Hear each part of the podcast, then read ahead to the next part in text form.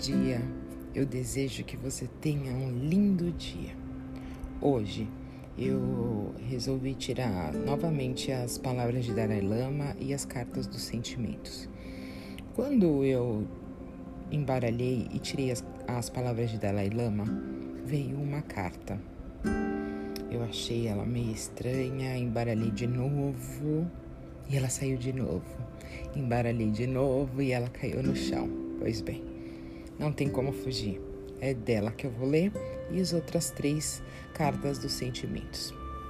Palavras de Dalai Lama. Quando temos de optar entre a nossa própria felicidade e de outra pessoa e optamos pela dela, estamos demonstrando caridade.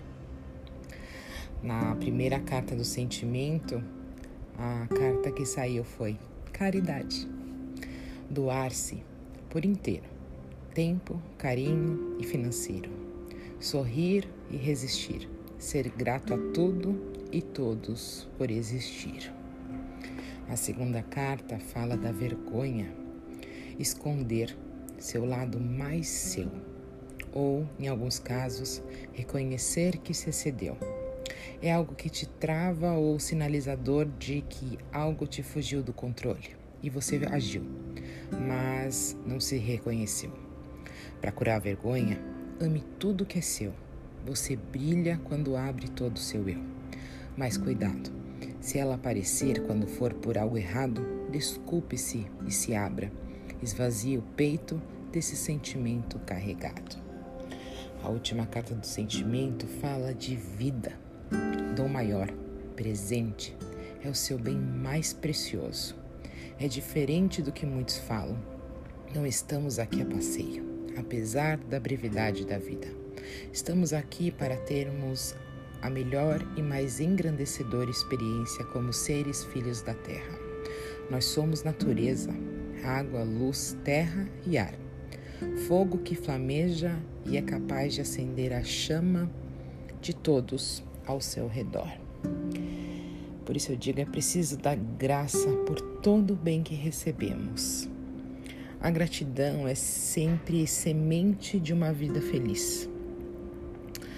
Antes que algo seja criado nesse mundo, é preciso primeiro que seja criado dentro de nós mesmos.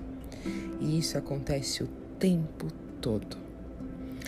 Temos de ter a liberdade pessoal interna, temos de ter cabeça levantada, coluna ereta e posturas firmes. Temos de ter vida, deixar de ter vergonha de quem somos e enfrentar tudo que a vida nos coloca. Pois pessoas que são superiores e mais evoluídas e que buscam essa evolução é aquele que começa por pôr em prática suas palavras e em seguida fala de acordo com as suas ações.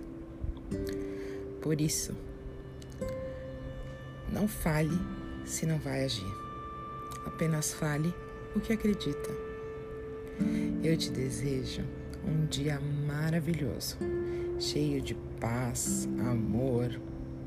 O dia está lindo, um sol maravilhoso, e eu agradeço ao Criador por mais um dia de vida por mais um dia de ter acordado com saúde e a vocês também por estarem aqui ouvindo, cheio de vida, de amor e de carinho no coração. Um lindo dia. Fiquem com Deus. Um grande beijo, Giovana.